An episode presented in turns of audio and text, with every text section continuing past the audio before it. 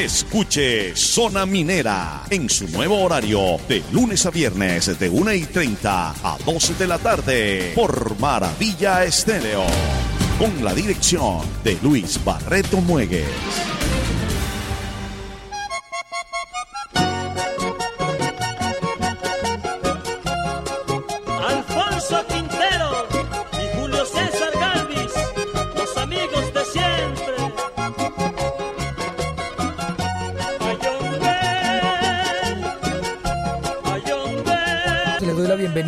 Zona Minera. Eh, como siempre, nos acompañan Gerencia General Mileida Cerchar, la coordinación técnica y producción general de nuestro gran amigo Haider Smith, la producción sonora Elber Beleño y Cheo Villarreal. Nos acompaña en esta tarde de hoy eh, nuestro amigo Cristian Díaz. Buenas, tardes. Buenas tardes Luis, buenas tardes a todos los oyentes que nos escuchan a esta hora. Bueno, arrancamos con esta música, con esta música que tenemos de fondo, porque hoy le vamos a dedicar nuestro espacio, nuestro programa a ese gran ídolo de la música valletata, nacido allá en nuestra tierra natal, en nuestro pueblo natal, Becerril del Campo, Rafael José Orozco Maestre.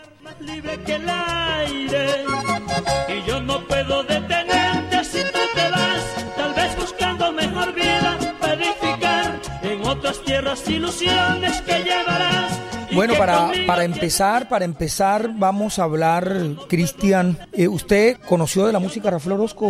Eh, ¿Qué tal para usted? Bueno, Rafael Orozco es una persona eminente en el mundo de vallenato. Siempre ha estado con nosotros. Así ya no esté en vida, se le recuerda por sus canciones y por, por su participación con el binomio de oro. ¿Usted tiene cuántos años? Yo tengo 23 años. 23 años. Bueno, Rafael Orozco tiene 30 años de muerto. Usted, eh, siete años antes de, de haber nacido usted, eh, se fue el gran Rafael Orozco.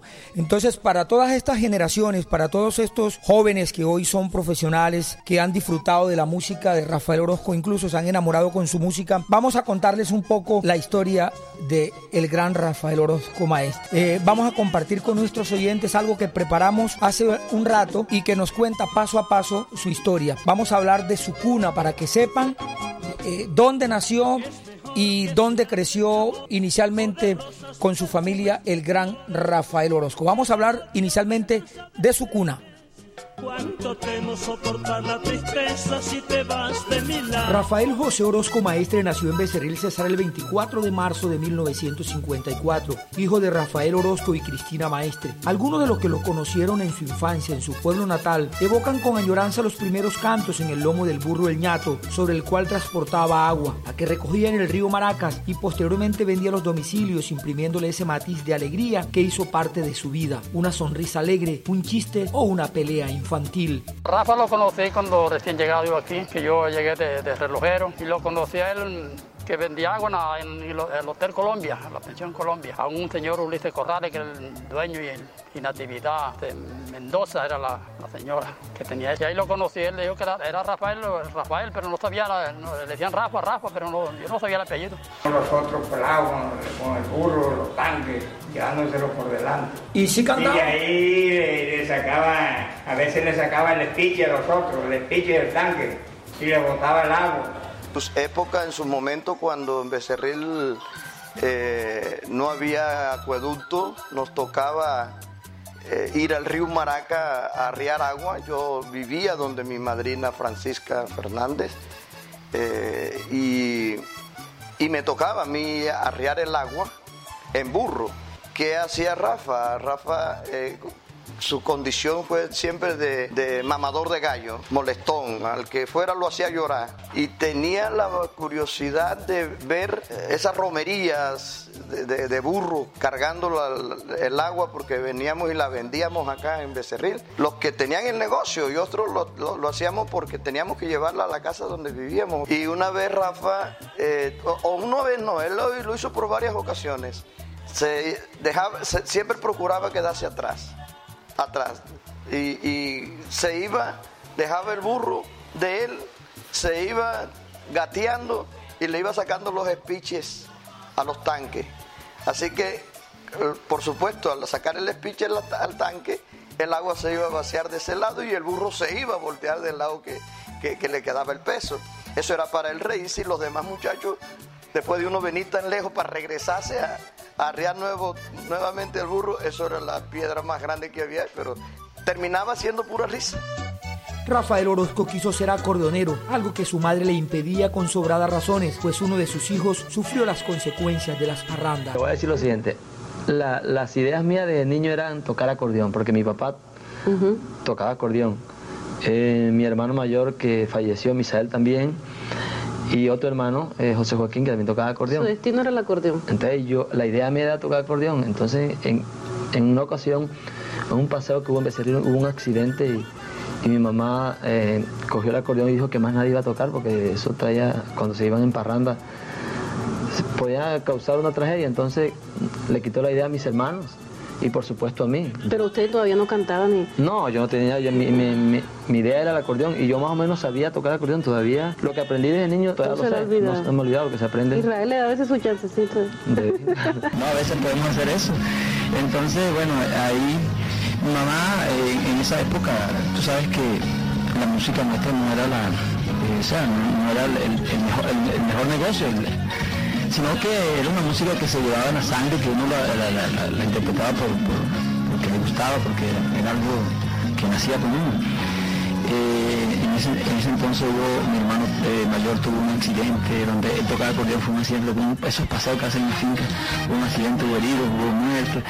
Y bueno, mi mamá se asustó mucho, que esa no era la profesión que ella quería para sus hijos, sino que teníamos que estudiar. Eh, cogió el acordeón, lo, lo dañó todo. Eh, yo tenía siempre la, ilusión de que me mandara con un acordeón con una señora que vivía atrás en el patio de mi casa, que se eh, apellido Chole, María Chole, que iba, viajaba siempre a Maracaibo, entonces que iba a tener un acordeón, yo le decía mi madre que me mandara con un acordeón para aprender a tocar. Y ella me decía que no, que tenía que seguir estudiando, que tenía que seguir estudiando. Bueno, sí pasó, nos quitó la idea a todos de seguir en la música. Los deseos de superación lo obligan a salir del pueblo. Es allí cuando decide decirle adiós al ñato, a sus amigos de infancia y se va a estudiar al Colegio Loperena en Valledupar. Bueno, me, quitó la idea del acordeón y yo me vine a estudiar a Valledupar, eh, en Becerril. Eh, me vine a Valledupar a estudiar bachillerato en el Colegio Nacional Loperena. Y ahí me le salí a mi mamá por, por la tangente, me salí cantante. Es más, cuando yo grabé, nadie se dio cuenta, eso fue una, algo inesperado porque yo eh, conformé un conjunto con Luciano Poveda para ir a una excursión a Ocaña y ahí comencé a cantar y después... sin que se dieran cuenta. Sin que se dieran cuenta ni en mi casa. Misma, ni usted mismo casa. Claro, ni en mi casa no se daban cuenta, ni en Becerril estaba mi papá, mi mamá, mis hermanos. Yo seguía cantando por ahí en parranda, pero no le decía a nadie. Muchos folcloristas y algunos alegres inventores de historias han querido negar la cuna del inmortal vocalista y es así como nuestra historia ratifica su origen becerrilero. El conocimiento que yo tengo es que sí, Rafa nació aquí y puedo dar fe porque conozco muy bien de la familia hay un cierto parentesco con nosotros, además, por el lado de mi abuela. Mi abuela era Orojo y era de los mismos Orojos de Urbano Orojo, que era el papá de, mi abuela y, era familia cercana del papá de Rafael Orojo. Sé que ellos vinieron muy temprano acá, pero tuvieron sus hijos acá, los, la señora Cristina y, el viejo Rafa tuvieron sus hijos acá. No, Rafa nació aquí en ¿En qué parte? En, en, la calle Gaitán, ahí donde vive Tombe. Ahí nació él. Con esto queda demostrado que así como se erige en la plaza principal de su natal población esta inmensa estatua, se erige también en la conciencia colectiva de sus habitantes el nombre del más grande cantante del vallenato en todos los tiempos, Rafael José Orozco Maestre. Zona Minera Radio. Elixir Natural, tienda naturista. Le brindamos la solución a sus problemas de obesidad, colesterol y triglicéridos, mala circulación, venas varices, detox, gastritis, estreñimiento y caída de cabello. Ofrecemos además tratamientos para evitar el envejecimiento, producir testosterona y para la venta potencializadores sexuales, colágeno y muchos productos más. Elixir Natural, tienda naturista. Estamos ubicados en la calle 22C, número 2015, Plaza del Primero de Mayo, Valle Dupar, domicilios al 315-209-6706. Elixir Natural, tienda naturista, es calidad de vida. Llega Maravilla Estéreo 105.7 FM, Zona Minera Radio. El periodista Luis Barreto Muegues, con la audiencia regional y nacional y el análisis de los hechos más importantes de la zona minera. Y besar en la frente Una de la tarde, 40 minutos, una 40 minutos. Ya entonces definido, conoció un poquito de la historia de Rafael. Claro, cuna de Becerril, eh, hijo de Becerril, ¿no?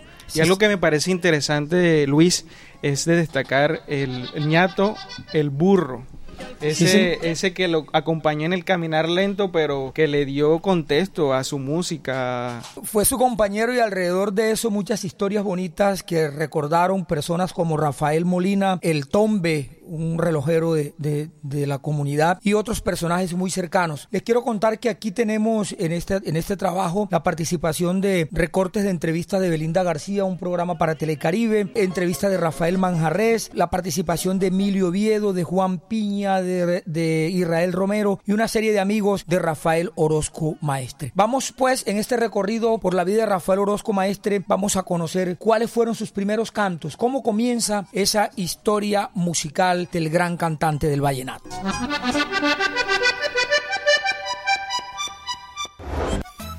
Por la mente del hijo de Rafita Orozco no se cruzaba la idea de ser cantante, al igual que su padre quería ser acordeonero, pero fue Valledupar, allí en el Colegio Loperena, sobre los cuadernos y pupitres, los exámenes y los libros, empezó a escuchar y a emular los cantos de Jorge Oñate y Poncho Zuleta, llenando de alegría los salones y cada uno de los rincones del claustro estudiantil un 31 de, de enero, no, primero de enero fue, de año nuevo.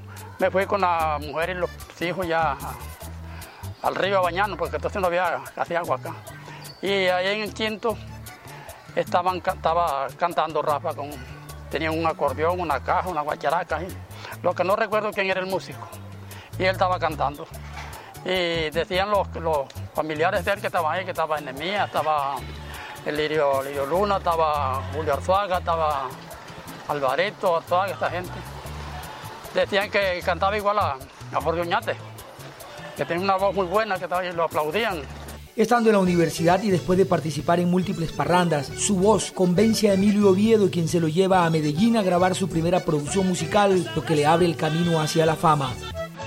Empezamos allá en una, en una casa donde nos un almuerzo en Aguachica empecé yo a tocar y medio cantaba así todo fónico. En eso llegó un muchacho cabelloncito, flaco, se paró en la puerta donde yo estaba tocando y me vio pues, el sacrificio que yo estaba haciendo. Me dice, oiga, eh, hermano, si quiere yo le ayudo a cantar una piecita, lo veo mal. si es que estoy mal, como no venga? ¿Tú qué sabes? ¿Qué canción te sabes? ¿Cuál quieres cantar? Y me dijo, de los zuletas la que quiera. Y recuerdo yo que abrí con una canción una canción de los hermanos Zuleta que estaban pegados en ese tiempo. Se, llamaba, se llama El Trovador Ambulante. De plácido reposo disfrutaba mi yo Esa canción. Total que yo al oírle la voz al, al muchacho, pues me gustó mucho. Era una voz eh, muy bonita, sencilla. Y yo dije, no, este muchacho es un tesoro graba de la autoría de Diomedes Díaz el tema Cariñito de mi vida, en el que bautiza al compositor como el cacique de la Junta. A mí fue una impresión muy grande cuando la voz de Rafael Orozco impactó. Impactó de lleno en todas partes e inclusive eh, eso se fue a Venezuela, que el vallenato todavía no había entrado a Venezuela así fuerte. Nosotros hicimos un éxito que se llama Cariñito de mi vida, que es creación, composición de Diomedes Díaz.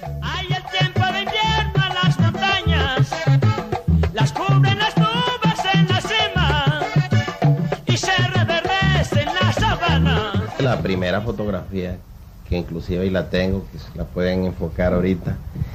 Eh, esa ropa la compramos nosotros, para esa carátula la compramos en cinco esquinas, en lo que llaman me agacho. Le dicen me agacho, el almacén me agacho porque uno para coger la ropa se agacha y coge esta camisa. Ahí encontramos esa ropa. Y ahí mismo encontró él una correa con una hebilla de cobre, que eso estaba de moda. Y él se puso su hebilla y su camisita de esas que compramos en Mi Agacho y él era descomplicado, un tipo totalmente pueblerino. Bueno, llegó el momento, miren, yo quiero con mucho respeto que se me acepte esto. Por favor. Muchos habrán notado, porque no pedí un minuto de silencio para Rafa, ¿no? Pero es que Rafael Orozco hay que recordarlo con alegría. Fue, fue 20 años que duró Rafael Orozco forjando el nombre de este folclore. ¿Me entendieron? Entonces, tratemos de recordar a Rafa con alegría. Lo que sí tenemos que cantar de verdad, de verdad, fue el ejemplo que él nos dejó. Vamos a cuidarnos un poquito más. Si se puede, ¿por qué no, mis hermanos? Ahora, gloria para Rafael y paz en su tumba. Y recordémoslo con alegría siempre, no con tristeza. Porque Rafa, fueron 20 años que duró. Por ejemplo, cuando me grabó esta canción a mí, Cariñito y Vida, yo todavía estaba por allá, por Carrizal, sí, pajareando más todavía. Sí, arriando terneros, arriando chivos. Entonces, estudiamos juntos. Vivíamos distanciados por la, profesión, ¿no? Él cogía para allá, yo cogía para acá, pero cada vez que nos encontrábamos, muchos de ustedes han podido ver cuando Rafael Orozco y yo nos encontramos. Dios lo tenga en la gloria. Repito, cantemos el ejemplo que Él nos dejó, a cuidarnos un poquito más. Yo lo recuerdo así, por ejemplo, con la primera canción que Él me grabó, cuando me hizo a mí compositor la farándula. Muchas gracias, Rafael. Para ustedes, ¿qué dice ella?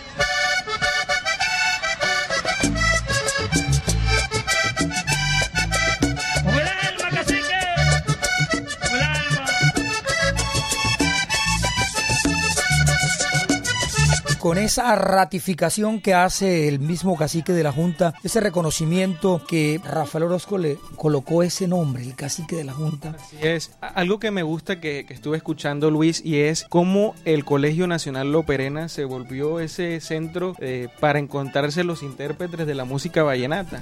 Sí, señor, y, y además ahí hubo una serie de cosas bien importantes como un concurso en donde participó Diomedes con Rafael y una serie de cosas que hacen parte de la historia de este gran juglar que hoy estará cumpliendo 30 años de su de ausencia y nosotros hoy queremos hacer este homenaje, entonces hemos preparado este trabajo para que nuestra audiencia también se conecte con la historia de Rafael Orozco Maestre. Su más grande paso en la música, su gran nombre y su gran salto a la fama fue el gran binomio de oro de América. Y aquí les vamos a contar cómo nace ese binomio de oro.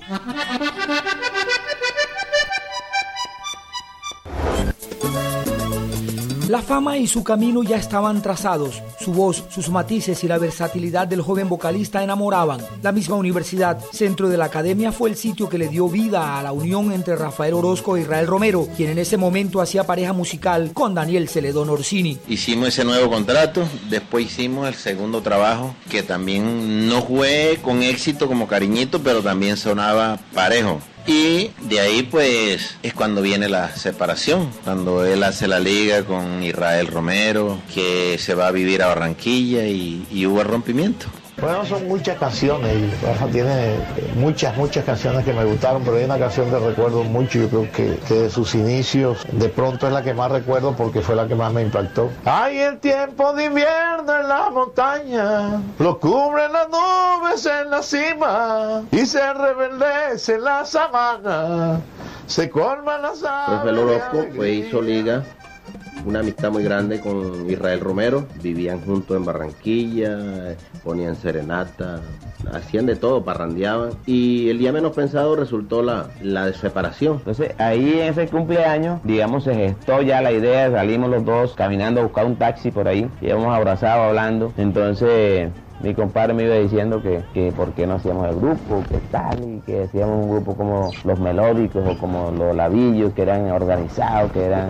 O sea, tomamos como... Era una empresa que no se llame Israel Romero y Rafael Orozco. Llegó Rafael Orozco y, y explicó, dijo, lo que pasa es que yo voy a hacer una pareja con Israel Romero, que en este momento ya tenemos hasta el nombre del grupo, se llama el Binomio de Oro. Entonces el que quedaba en el aire era, era Oviedo, le, dijo a Rafa, pero Rafa, ¿cómo vas a hacer esto? Esto no, no, no debe ser así, esto me parece que te estás apresurando. Y entonces dijo el gerente de la compañía, Rafael Mejía, en ese tiempo, ajá, ¿y qué pasa con Oviedo? Y yo, no, Oviedo que busque otro, o que se quede así. Sin embargo, pues dijo el señor Rafael Mejía, Y si yo lo obligo a usted a grabar con el contrato que tengo, con Emilio Oviedo, ¿usted qué haría? Le, le dijo a Rafa. te digo, no es que si a mí me obliga a grabar con él le voy a cantar, es como Juancho Polo. Ya no doblan las campanas que antes doblaban por ella. Ahora es hasta mi mañana, porque ahora por mi ventana entra la luz de otra estrella.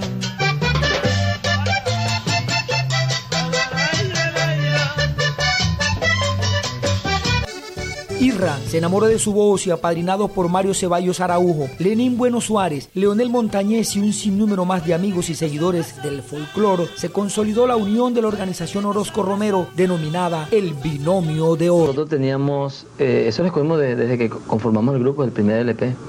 Nosotros eh, pensamos, dijimos, bueno, vamos a, hacer un grupo que tenga razón social, que sea como, como, como la Sonora Matancera, como la Villo Caracas Ujú. Boy, Que esos grupos así, que son entidades musicales. Respetables, claro. Entonces, Empresas. Sí, entonces no nos vamos a llamar Rafael Orozco y Real Romero y su conjunto, pues, no dice nada.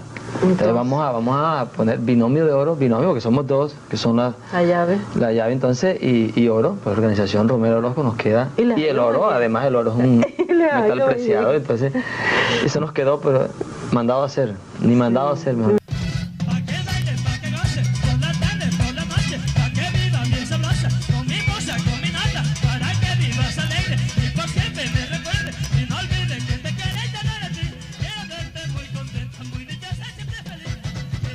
Hace dos semanas trajimos al binomio que hacía su lanzamiento oficial. La semana anterior mostramos el perfil binomista como agrupación participante en el Festival de Orquestas y Acordeones.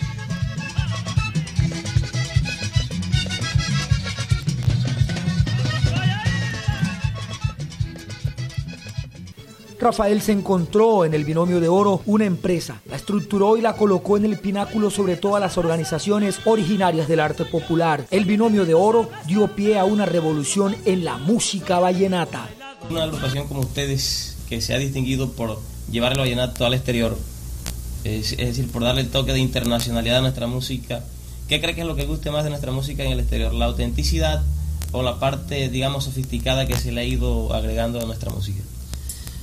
Bueno, yo eh, considero que eh, las dos cosas, porque eh, nuestra música pues eh, gusta mucho, porque tiene mucho mensaje, las canciones que, que, que se hacen de los compositores aquí en Colombia, es lo que más llama la atención en el exterior, eh, el sentido, el mensaje de las canciones, el contenido. Nosotros llamaríamos la materia prima de nuestro folclore. Eso eh, gusta muchísimo a toda la gente de afuera, o sea, porque nuestro país es reconocido dentro del ámbito musical como uno de los grandes productores de música y de géneros musicales. eh, Entonces gusta un poquitico lo uno y un poquitico lo Sí, otro. pues, y entonces eh, la autenticidad con, lo, con la innovación, eso se conjuga y, y- y las dos cosas pues gustan porque realmente se muestra lo auténtico revestido de, de lo que nosotros siempre queremos darle por el retoque ese Sí, de sí, innovación moderno, sí. moderno. y eso permite a, eh, a que alcance otras esferas pues a nivel internacional. Le grabó a los mejores y sacó adelante a muchos nuevos compositores, Esteban Ovalle, Marcos Díaz, Hernán Urbina Joiro, Fernando Meneses, quienes del anonimato pasaron al Salón de la Fama Autoral. preguntan el ritmo que tú bailas,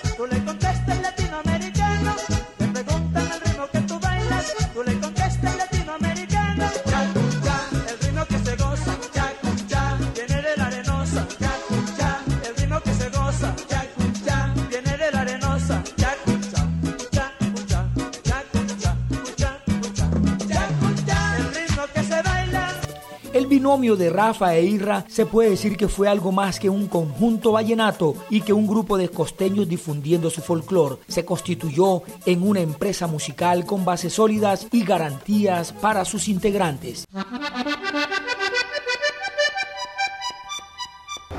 Los triunfos del binomio de oro. En esta empresa musical todo era orden y se convirtió en una máquina de hacer música y de igual forma lograr éxitos. Su estructura la convirtió en la primera agrupación de corte popular de hacer conciertos en el Madison Square Garden de Nueva York. Era el grupo invitado especial al carnaval de la calle 8 en Miami y amenizador de innumerables clubes en Venezuela y varios países de Latinoamérica. Son un ídolo, un ídolo de las mujeres. Yo recuerdo que las presentaciones que ellos hacían en Venezuela eso era inmortal.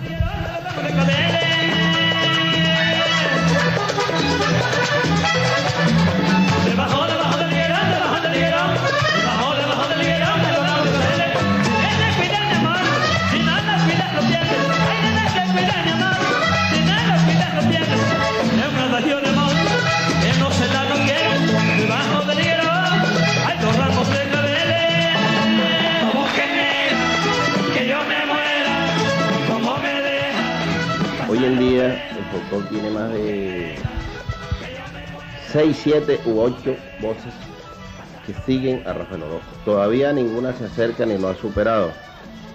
Eh, lo más importante que tenía él en su voz era ese brillo, ese timbre, yo diría el color de voz, que eso es inigualable, eso no, no nace otra voz igual. Y la virtud que hoy en día pues ha prosperado en Miguel Morales a base de una escuela, de un estilo el cual pues supe manejar porque me considero pues actualmente el alumno más aventajado.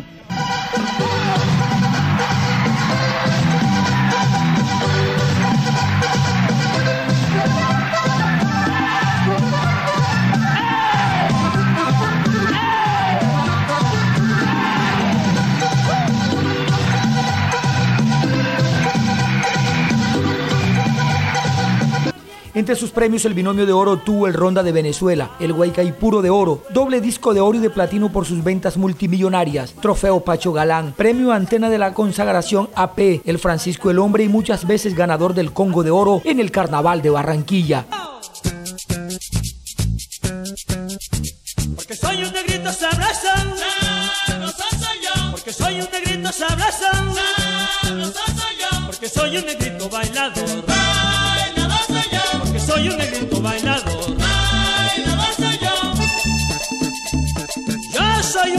negrito sabrosón, mi vida es un parrandón que todavía no termina. Traigo en el alma la inspiración que de todo corazón, al compás de un acordeón, canto al amor y a la vida. Llevo muy dentro del corazón un pedazo de acordeón que alegra la vida mía. Y en su latido hay un ruiseñor que canta con emoción más bella inspiración de Calixto y Leandro Díaz. La organización Orozco Romero o Binomio de Oro innovaba frecuentemente. Sofisticado y elegante vestuario, tecnología avanzada en la armonización y montaje de sus conciertos, instrumentación a la vanguardia y qué decir de su técnica y ejecución con un gran equipo de trabajo que la hacía única en su género. Nosotros sí decidimos, nosotros decidimos desde un comienzo eh, vestir bien el grupo, eh, vestirnos bien nosotros y yo creo que así ha sido unas cosas que, que se nos ha destacado mucho a nosotros. ¿Y cómo escogen? Somos muy cuidadosos en eso, o sea, siempre estamos pendientes de lo que está de moda, de lo que, de lo que nos queda bien, porque hay modas que a veces no le quedan bien a uno. ¿Y cómo se ponen de acuerdo si? Ah, nos ponemos de acuerdo. Sobre todo cuando son tipos tan diferentes, Rafael e Israel, diferentes sí, físicamente. Pero, pero... De pronto lo que a usted no le queda bien, a él sí, lo que a él Ah, eso también lo tenemos ¿Y en cómo cuenta. Hace? ¿Se porque Israel me dice, no, ese, eso, ese color a mí me queda mal. Y digo, no hay problema, cambiémoslo por otro. Pero sí tenemos, además hay muchas personas que, que, que, nos, que nos ayudan en eso y que, y que están pendientes de mostrarnos hay un muchacho aquí en Barranquilla que siempre nos ayuda mucho y que nos orienta. Que nos orienta, que es el flaco que le decimos nosotros, el de Gingy. Otra cuña y se la voy a comprar. bueno, entonces, y, y, qué te iba a decir? Entonces, eso nos permite, nos ha permitido siempre estar bien presentado. y ganar muchos seguidores. Sí, y además porque uno debe presentarse tal como es, ¿no? Yo creo que un artista tiene que llegar, respetar a su público desde su vestimenta, presentarse como, como lo es uno, y así el público lo respeta a uno, ¿no? Pues me invita un amigo por aquí, me invita una morena por allá, porque no tengo plata soy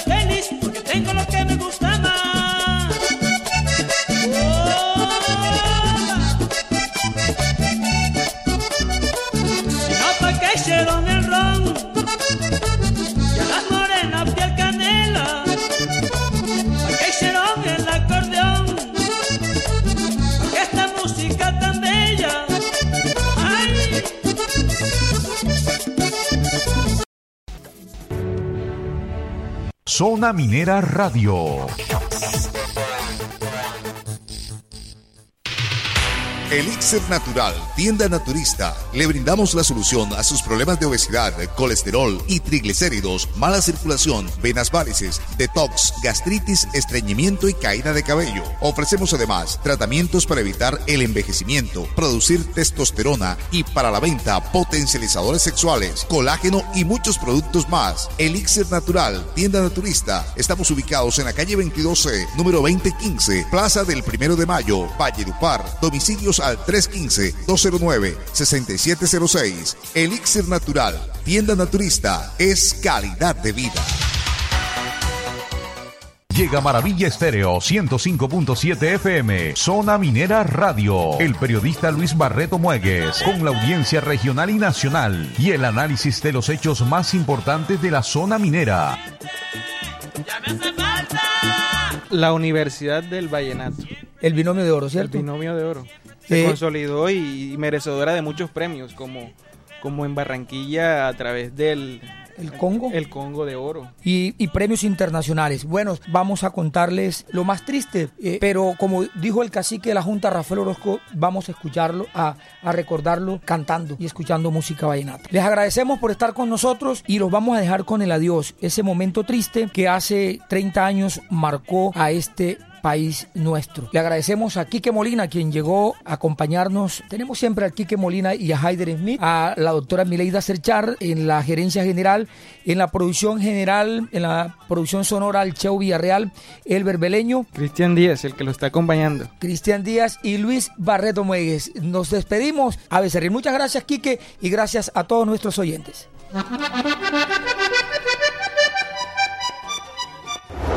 Pero como la vida es un instante en medio de dos eternidades.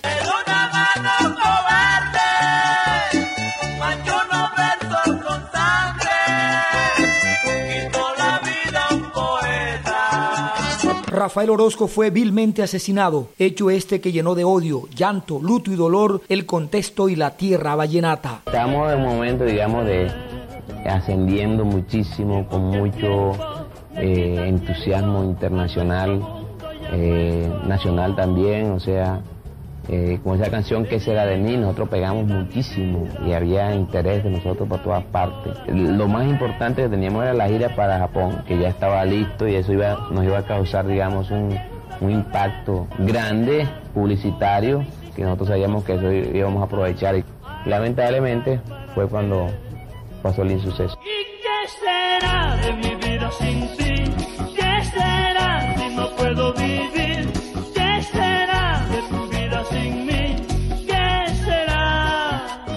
La vida del artista, del cantor, del buen hijo, del buen hermano y del buen padre fue cegada por la mano cobarde de aquel asesino que quizás ignoraba el grave daño que le causaba a una familia y a la historia musical de Colombia. tiempo pasa. Somos adultos, eh, entendemos todo eso, que el tiempo pasa, pero parece que. Parece que no porque es algo que, que sentimos todos los días, que para todos nos hace falta, para tomar las decisiones, para las necesidades, pero el cariño, el cariño, el calor de hogar, el calor que él da como papá, como esposo, como compañero, eso es algo que, que no se va a borrar, que, que hace falta diario. En mis castillos sin fe, que me ató la ilusión. Yo sé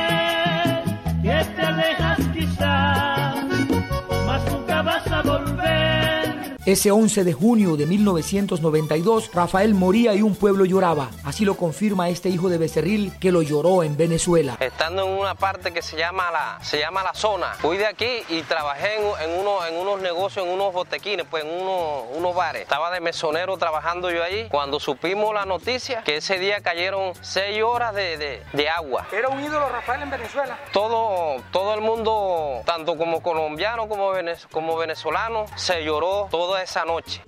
Y fueron mucho, mucha gente que lo querían mucho a él en, en- en Venezuela, tanto como venezolano y como colombiano que soy yo. que yo no tengo con qué amigo actual compararlo porque en él, en él encontré muchas muchas partes sinceramente humanas que que como colega como amigo y como hermano no las he encontrado en otra persona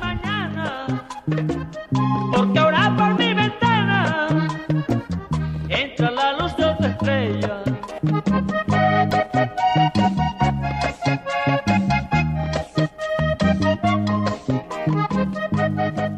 su muerte, sus cantos comenzaron a escucharse más. La sangre hervía en el corazón de sus seguidores y de los vallenatólogos, aunque algunos detractores empezaron a pensar que el vallenato acababa de perder a uno de sus más grandes hijos, Rafael José Orozco Maestre.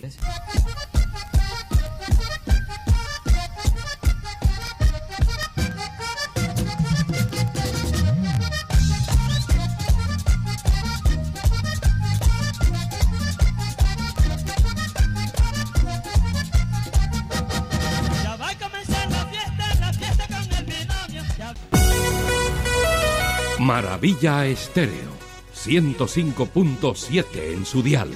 Desde Valledupar, Colombia. Directo a su corazón.